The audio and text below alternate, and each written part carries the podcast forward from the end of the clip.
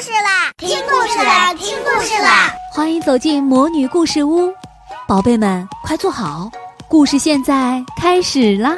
魔女故事屋。寒冷的日子香喷喷，新的一年开始后，花儿老师带领大家走进了青蛙弗洛格的系列故事中。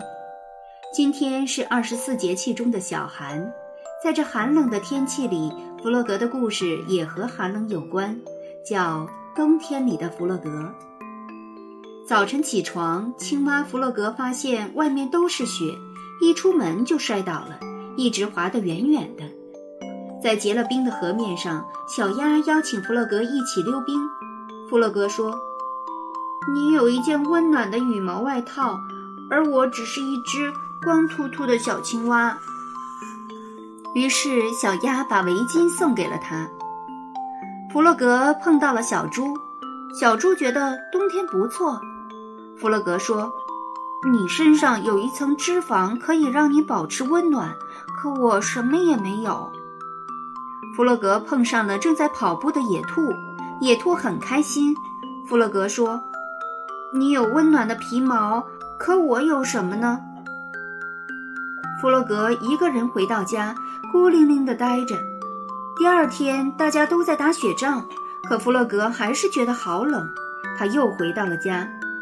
弗洛格坐在火边烤火，不幸的是，木柴用完了，火灭了。弗洛格出门找木柴，找啊找啊，一根也没有找到，最后冻僵在雪地里。幸亏朋友们看见了，把弗洛格抬回了家。野兔把屋子里的火升起来，小猪熬了一碗有营养的汤，小鸭陪它说话打气。到了晚上，野兔给弗洛格讲故事，小猪给弗洛格织毛衣。呵，原来冬天还可以很温暖。穿着小猪织的毛衣，弗洛格也不再害怕寒冷了。花儿老师问：“如果你碰到了弗洛格，你会为他做什么呢？”雷天龙说。我要请弗洛格吃饭，他吃得饱饱的就会暖和了。牛牛说：“我给弗洛格买一件大衣，比毛衣更暖和。”林月楚说：“我请弗洛格住在我的书包里，我把他带到我们班来住，这里有暖气，他就不冷了。”安雄却提出了一个问题：“老师，到了冬天，青蛙就会冬眠。”为什么弗洛格不冬眠呢？睡着了他就不会觉得冷了。安雄的问题让花儿老师一愣，他说：“是啊，青蛙到了冬天会冬眠，为什么我们的弗洛格没有冬眠呢？”今天我们就一起来讲一讲这个故事发生之前的故事，大家好好想一想，我们把弗洛格在冬天的故事继续补充完整。教室里热闹起来，雷天龙第一个发言，还是离不开他最爱的主题——吃。雷天龙说：“在秋天的时候，弗洛格到处去玩，没有准备好食物。冬天来了，弗洛格开始冬眠。可是没睡一会儿，弗洛格就被咕噜咕噜的声音吵醒了。原来这是他的肚子发出的饥饿的叫声。弗洛格饿醒了，只好走出门去。”牛牛说：“弗洛格最喜欢听人讲故事，但是朋友们都很忙，像野兔这样的好朋友也只能偶尔给他讲一个故事。”这一年秋天的时候，弗洛格上了学，学会了认字，也学会了自己看故事。他高兴地买了一大摞书，正想好好看故事，冬天就到了。弗洛格实在舍不得把宝贵的时间用来睡觉，所以第一次没有在冬天里冬眠。安雄说：“冬天到来的时候，弗洛格的好朋友大雁飞去了南方。大雁要飞很远才能到南方。他答应到达南方后就给弗洛格写信，可弗洛格一直等啊等啊，却始终没有收到信。冬天到了。”冬眠开始了，弗洛格躺在温暖的床上，却惦记着没有消息的大雁，所以弗洛格睡来睡去也睡不着。他非常担心大雁现在到底在哪儿呢？三十个同学讲出了三十个故事，为弗洛格找出了三十种理由。花儿老师一个个的听着，三十个故事听得他眉开眼笑。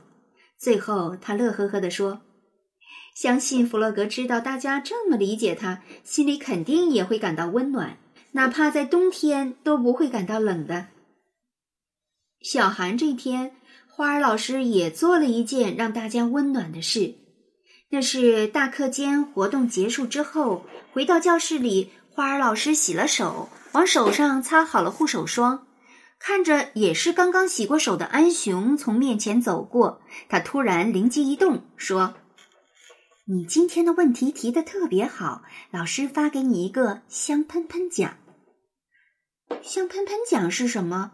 安雄觉得很奇怪，但他什么话也没说，只是又开心又有点紧张的站住了。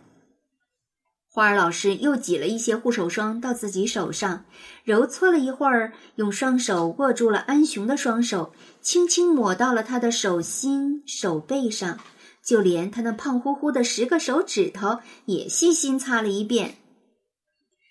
在花儿老师给自己擦护手霜的时候，安雄一直乖乖的站着，开心的咧着嘴。当他回到座位上之后，双手还是直直举着，简直不知道放在哪里才好。雷天龙马上冲到花儿老师面前，把手伸得长长的。老师，我也要香喷喷奖！雷天龙大声说。花儿老师笑了，他问：“你觉得你为什么应该得到香喷喷奖？”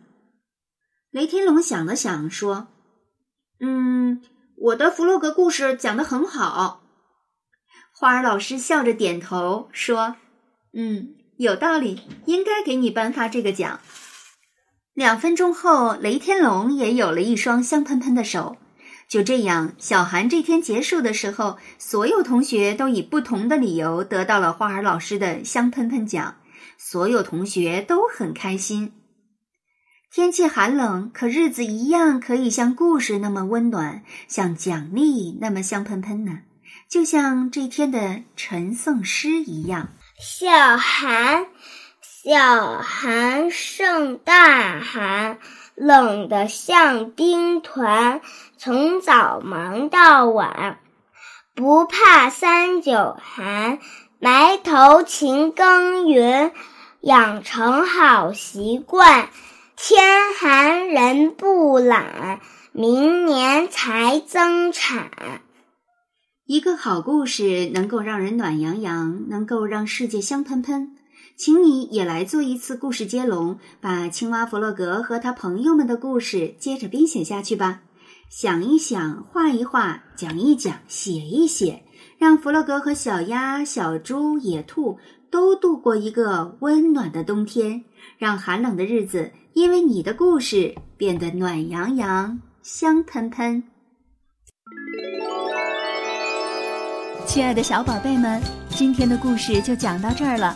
想听更多的好故事，欢迎你在微信公众号上搜索“魔女故事屋”，加关注来和我们做朋友。这里有更多的好故事等着你哦。我们下期再见。